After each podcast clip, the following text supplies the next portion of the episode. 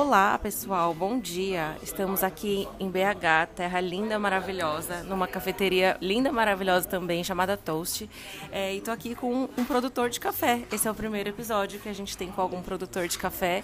E é um universo super interessante, super diferente para a gente que é consumidor, né? Muitas vezes a gente não tem acesso a esse tipo de informação. Eu estou aqui com o seu Ari de Oliveira Filho. Ele tem uma, um café chamado Café Minas Speciale, localizado na Serra do Caparaó. Ele vai falar para a gente um pouco mais sobre a localização dele, onde ele está, é, sobre a região ali que é super interessante. Inclusive, é, o café campeão desse ano na SIC, o Coffee of the Year, foi de lá. Então, região abençoada. Pode falar, Sari. É muito bom. É, eu estou realmente numa região privilegiada, estou nas montanhas bem em frente ao Pico da Bandeira, a 1150, 1180 metros de altitude, onde a gente consegue um café de excelente qualidade, um café especial que a gente vem servindo aí com, através do Minas Especial.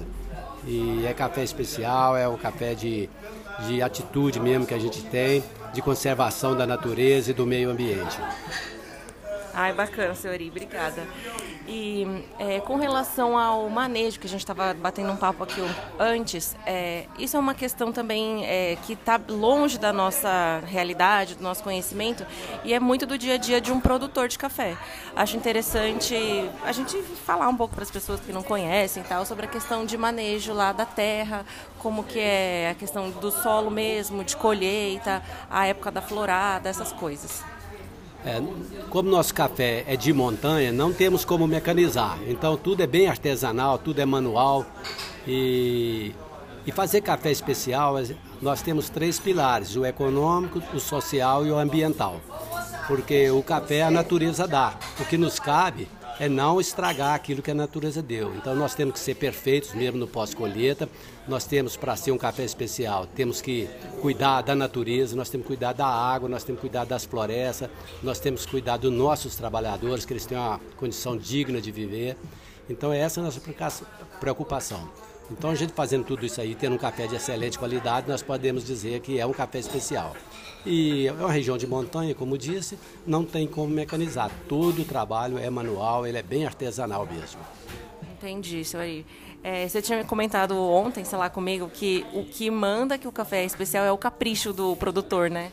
É, eu sempre digo o seguinte: para se fazer café especial, primeiro o produtor tem que ser especial, ele tem que ter essa preocupação toda, que senão ele não vai conseguir, né? Se não tiver com isso aí bem interno mesmo, essa consciência, ele não é especial. Então, quer dizer, começa na própria pessoa e depois vai lá para o próximo colheita, a gente não estragar nada que a natureza deu. É um processo lento, é um processo de capricho e até o ponto final, até ele chegar na xícara para o consumidor. Então, nós temos esse trabalho todo para que ele chegue perfeito até o consumidor. A gente faz prazer. E o caminho é longo, né? Acho que o, o especial começa desde a terra, passa pelo é pela torra, a pessoa que torra também tem que ser especial, o barista que prepara também tem que ser especial, né? Todo mundo especial na cadeia toda para entregar a xícara especial, afinal. É, o café corre risco, desde que ele sai da árvore até o ponto final, até chegar aquela fumacinha na xícara ali, ele corre risco. Então todos que estão na cadeia têm que ter esse capricho, essa consciência de saber que aquilo ali tem que ser um, um produto perfeito. Então, a gente tem que ter muito treinamento, muita conscientização de todos os colaboradores. É como ela disse aqui, é, ele pode ser estragado na torre, pode ser estragado pelo barista, por quem vai servir todo ele. Então, a gente quer que esse café chegue perfeito no final. Uma outra curiosidade que eu acho que as pessoas podem ter sobre café especial. É, a diferença, assim, para a gente pode parecer um pouco óbvio, mas a diferença assim, de um café especial, que ele tem o valor de um especial, e um café que é vendido em gôndola de supermercado, por exemplo. Como que é a produção desse café de cooperativa e tudo mais? Explicar essa diferença é, agrônoma mesmo, lá da produção de vocês, desses dois tipos de café. É, a gente colhe o café na lavoura ele vem café verde, vem café maduro, vem café seco. O que é que nos cabe? Temos que separar esses cafés, nós temos que separar os talhões que a gente sabe que tem uma qualidade maior, a altitude interfere muito, então nós temos que fazer. Qual a diferença então? O café comercial que vai normalmente nos armazéns, que vai para o supermercado, está tudo misturado, não tem essa separação com todo capricho. Alguns são até separados, mas não com todo capricho. E o especial, a gente já selecionou a lavoura, você já selecionou todo o café, a gente só trabalha com fruto maduro, porque o café é uma fruta, e fruta só é boa madura. Ninguém vai comer uma banana verde, um abacate verde, ou, ou devês, né, alguma coisa assim. Então é, a gente seleciona realmente só frutas maduras, já bem selecionadas, no próprio talhão que a gente selecionou, a variedade de café que a gente selecionou, para que tenha esse café especial. Ah, legal, Sari. Outra também curiosidade que eu acho legal para as pessoas é falar de peneira. É, como que as funcionam as peneiras de classificação. É, explicando aqui pelo que eu sei, a peneira são 20 estágios, né? 20 degrauzinhos assim que o café é colocado e conforme ele é o tamanho dele, ele vai descendo. É isso mesmo? É isso mesmo. É, as peneiras, é, na verdade, quando fala peneiras, são, são furos, né? São peneiras mesmo, que tem os furos maiores e menores. Então a gente vai selecionando o grão é, de acordo com o tamanho e de acordo com o peso dele também. Então, quer dizer, para que saia um grão perfeito, denso, que uniforme, né? E as peneiras mais baixas, os defeitos, vão saindo das peneiras mais baixas, que depois é vendido aí por esse café de que a gente chama aí de supermercado e outras pontas de ruas aí. É, geralmente, assim, no mundo do café, as pessoas falam, ah, peneira 19, esse café é um peneira 18. Então, assim, é meio abstrato para as pessoas entenderem o que é um 18, o que é um 19, o que é um peneira baixa, por exemplo. Aí foi, foi por isso que eu quis que o senhor explicasse. É, então, normalmente em café especial a gente trabalha a partir da peneira 16. Às vezes a gente faz peneira 17 e acima, aí vai 17, 18, 19. Então, quando você pega um café desse, ele é homogêneo, você não vê diferença, porque está tudo separado. A gente já tirou os, os, cafés quebrados, a gente já tirou os cafés com defeito, a gente tirou aqueles cafés miúdos, que às vezes não, não, não formou completamente, então tudo é separado, aí é selecionado mesmo. Então, peneira 16 acima é o normal que se usa, mas em alguns casos a gente seleciona peneira 17, 18, para ficar bem, bem uniforme mesmo. Deve ser lindo um café peneira alta assim, né? É, uma outra coisa bacana de se falar, e essa aí eu deixo para o senhor porque eu não entendo realmente muito bem, as questões de denominação de origem, é, indicação geográfica, como que o Caparaó, lá a região onde o senhor está, é, é, classificada nesse aspecto é, da agricultura? É, isso aí a gente copiou, na verdade, é, da, da, da, França, né, que é, manda nesse mundo aí, no, através dos vinhos, né? Você vê na região, por exemplo, de Champagne, a região de Bordeaux, a região do Loire, então tem vários lá. E, e nós iniciamos no Brasil esse mesmo processo. O primeiro a ter uma indicação, indicação de procedência, indicação de origem, denominação de origem, praticamente é tudo a mesma coisa. Mas por quê? É porque a gente tem certeza que aquele café ele é único, que ele saiu daquela fazenda e ele chegou até a xícara sem ser misturado com qualquer outro café. Então hoje no Brasil nós temos aí, o primeiro pioneiro foi o Cerrado, tem o café de Cerrado, depois nós tivemos o café da Mantiqueira de Minas, mais recente teve o do Matas de Minas, tem o pioneiro no norte do, do Paraná, agora está saindo aí o Capa, Serra do Caparaó e algumas outras que estão em andamento. Por quê? Porque o produto vai ter que sair da origem e chegar ao consumidor final. E essa juventude de hoje, os milênios que a gente fala aí, eles querem saber de tudo isso, da onde é, quem fez, qual é a história, qual é o capricho do produtor, da onde veio, ele quer como é que ele cuida da natureza, como é que ele cuida da água, da floresta. Então, quer dizer, os milênios hoje querem saber isso. E, então, essa indicação de procedência vem resolver esse problema, porque ele tem certeza de quem está tomando o café, como que ele foi produzido e feito, qual o capricho que ele teve. E dá diferença mesmo na xícara, né? É, qual que é a, a região do senhor é Serra do Caparaó. Qual que é a altitude, a, as especificações assim de lá mesmo? É. Normalmente os cafés especiais são obtidos a partir de mil metros de altitude. A minha propriedade está a 1.150, 1.180 metros de altitude. E ali no entorno do Caparaó, do Pico da Bandeira, nós temos ali algumas lavouras, até, não é meu caso, mas temos até algumas lavouras acima de 1.200 metros, que dão um café de excelente, colheita tardia, é uma coisa rara realmente. E o que a altitude influencia no grão, na qualidade do café? Influencia porque se torna, por ser frio e ser alto, é, é um processo mais lento, desde a florada até a colheita, ela é feita lentamente, no, é, diferente de uma região quente, que o processo é muito rápido. Ele passa de verde para maduro, de maduro para seco, um processo intenso. Então, os açúcares que tem no café não migram todos para a semente, que é o grão de café. E quando você está em altitude, esse processo ele é lento, esse açúcar vai migrando para o café e dando esse sabor todo especial que a gente encontra aí hoje. Entendi, por isso que os cafés altões são bem saborosos, né? Exatamente. E cada região, sobretudo na nossa região do Caparaó, aqui de Matas de Minas, nós temos nu nuances aqui que você não encontra em outra região. Por quê? Porque é específico. É isso aí que vem a denominação de origem. Então, quando você pegar um café de Caparaó, você vai pegar um café único. Outra região não tem com essa nuance. Ele é específico daqui. Então, essa indicação de procedência é super importante. Entendi. Uma outra coisa que eu achei muito interessante que eu observei lá na SIC foi a, a passagem de geração para geração dos cafeicultores. É um, um, trabalho muito familiar, né? Vai passando de vô para neto e tudo mais. Faz quanto tempo que vocês estão com esse, esse trabalho na família? É, essa aí foi uma mudança muito grande aqui em toda a região, porque há tempos atrás é, os filhos saíam das roças, iam todos para as grandes cidades procurar emprego e tudo. E a gente não via essas pessoas retornando. E, e, com, essa, com esse crescimento do café, sobretudo do café especial, isso chamou a atenção dessa juventude. E os pais também foram amadurecendo e vendo a necessidade. E hoje os jovens estão ali junto com os pais, né? estão ali aprendendo a fazer o serviço, estão inovando. Né? E por outro lado, os pais que já são mais de idade, eles estão ficando mais abertos a aceitar as inovações, as mudanças que às vezes os jovens querem fazer. E isso aí está trazendo um grande entusiasmo e está sendo fantástico essa, essa migração. Né? Então está sendo uma coisa bem característica aqui da região nossa, aqui do, do, do entorno do Caparaó. Nossa, que legal. Bom, bom saber disso. Eu já estou querendo ir mais para o interior mesmo. Eu estou querendo fugir da cidade. Eu achei interessante que o vencedor lá do Coffee of the Year, Williams, ele foi um cara jovem, comparado assim com todos os outros produtores que subiam lá no palco, até mesmo o Canéfora tal. Você vê que a gente mais velha é que tem anos aí de estrada, de experiência, de know-how no café mesmo. Aí, sei lá, né, acredito eu que fica mais fácil com o tempo e com a experiência de você criar um bom produto.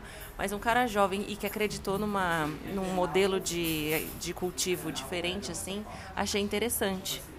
É, a geração mais antiga era, era daquela assim que desmatava para plantar, né? Isso aí já acabou. E hoje a geração mais nova, ela tem consciência muito bem formada da, do meio ambiente. Então ela volta com outra cabeça, com outra visão, de cuidar de sair com carinho. Então, e, esse, e essa ajuda que eles não pode abrir mão da experiência dos mais velhos, mas eles estão inovando nessa área. E, e nós precisamos de fazer realmente um ambiente mais agradável para as gerações futuras. E essa é a preocupação. Com certeza. Isso é muito, muito interessante também rolar essa troca, né? Entre, com a experiência de vocês e com a, sei lá, as ideias e inovações da, do pessoal mais jovem. O que mais que temos para falar hoje? Tem, vocês têm alguma coisa para falar que queiram acrescentar? Uma, uma das dificuldades que hoje está tá sendo superada era a comunicação, é você transmitir essa coisa toda que está acontecendo aí para, para, para os consumidores. Então, hoje, com as redes sociais, com as mídias, se tornou muito fácil. E esse retorno da, da, da, da juventude para a propriedade veio facilitar, porque a geração mais antiga não foi acostumada com computador, com iPhone, com telefone, smartphone e por aí mais. E essa juventude chegou e hoje eles dominam essa ferramenta e facilitou toda essa comunicação. Então, quer dizer, é uma preocupação daquilo que a gente faz que é na lavoura, comunicar isso para o consumidor. Então, e hoje isso aí facilitou e está sendo fantástico o trabalho do jovem. Não podemos abrir mão deles, não. Conte comigo se precisar fazer isso, porque eu amo fazer. É, obrigada, seu Ari. Obrigada, Ananda. A Nanda também está aqui, ela é filha do seu Ari. Ela também é, faz parte da equipe do Café Todo. Ela e o marido dela, Neto, são super queridos e eles fazem parte do time comercial do Café Minas Especiale. Vou passar um pouco para ela, para ela falar um pouco dessa questão de como o café sai da lavoura, da fazenda, depois de todo o trabalho do seu Ari, o trabalho mesmo da Nanda e do Neto, que é vender, fazer esse café chegar até a gente. Olá, gente, tudo bem? Então, eu sempre vi, né, cresci vendo meu pai trabalhar com café, a preocupação dele no campo, em fazer um bom café, em vender esse café. E a gente sempre soube que os melhores cafés lá da região iam para fora, eram exportados. E o brasileiro ficava com o pior café. E aí esse ano eu e o Neto a gente decidiu é, começar a fazer o produto final, querer fazer esse café de qualidade ficar aqui no Brasil. Até porque a gente percebeu né, que o cenário aqui aumentou muito, principalmente pegar o estado de São Paulo, aqui a capital de Minas também, Belo Horizonte, e outros grandes centros já estão valorizando esse produto especial. Então eu e o Neto decidimos fazer o produto final, mas claro, com o apoio e o suporte do meu pai, do Ari, que a gente conta com ele também para ajudar lá a fazer o preparo, né? A embalagem e traz para gente para a gente poder distribuir na nossa região. E o mais legal de tudo é a gente comunicar é, para os clientes, para o público que não conhecia o que, que era o café especial, comunicar o que é o café e também todo o trabalho realizado lá na lavoura, lá na roça. E a gente tem visto assim uma aceitação fantástica. E a gente sempre fala né, que o café é um caminho sem volta, porque os nossos amigos e clientes e parceiros que começaram a adquirir esse café, eles não querem agora mais consumir o café que a gente chama de combate, o café das gôndolas do supermercado. Por quê? Porque hoje a gente quer qualidade, né? Todo mundo exige qualidade. Então está sendo assim um motivador, né? Tanto para o meu pai, imagino lá, e ele motivando a gente também. E a gente cada vez mais apresentando o nosso café para as pessoas que não sabiam o que, que era um café especial. Nossa, uma xícara de café especial é completamente diferente de um café de combate, né? E depois você começa a tomar essas coisas, digo até pelo vinho também, né? Eu também faço parte desse mundo. É, a gente procura por é, produtos de mais qualidade. Não significa um produto mais caro, um produto inacessível financeiramente, né? Mas um produto melhor mesmo para o nosso dia a dia e que, né? Seja melhor até para a nossa saúde. Muitas pessoas já ouvi muito dizerem isso. Ai, não, não vou tomar café tal porque me dá gastrite. O café especial não dá gastrite. É verdade, então, esse trabalho que é muito importante, é a gente comunicar o que, que é o café de verdade, né? Muita gente tem essas, essas imagens ruins do café, mas porque nunca bebeu um café de qualidade. Foi criado bebendo um café queimado, um café super torrado, que não tem as notas sensoriais, não tem o aroma de um café de qualidade mesmo. Então a gente precisa comunicar, a gente precisa comunicar a origem, comunicar a produção, comunicar todo o trabalho que é feito lá na lavoura até chegar na xícara de um café, para as pessoas começarem a entender mais o que é esse produto. Assim como acontece com o vinho, aconteceu com a cerveja também, agora a gente quer que o café ele ganhe o destaque que ele realmente merece. Sim, com certeza. Se depender de mim, nossa, bebam cafés especiais. Eu sou, levanto muito essa bandeira sempre, já faz uns, uns anos aí. Quero muito agradecer a presença de vocês, o tempo, a disponibilidade, a nossa amizade aqui antes, na SIC também, a gente esteve juntos os três dias aí. Foi ótimo, gosto muito de, de ter contato mesmo com um produtor de lá do Caparaó, uma região que eu acredito muito e que eu acho que o café do Caparaó tem que sair do Caparaó.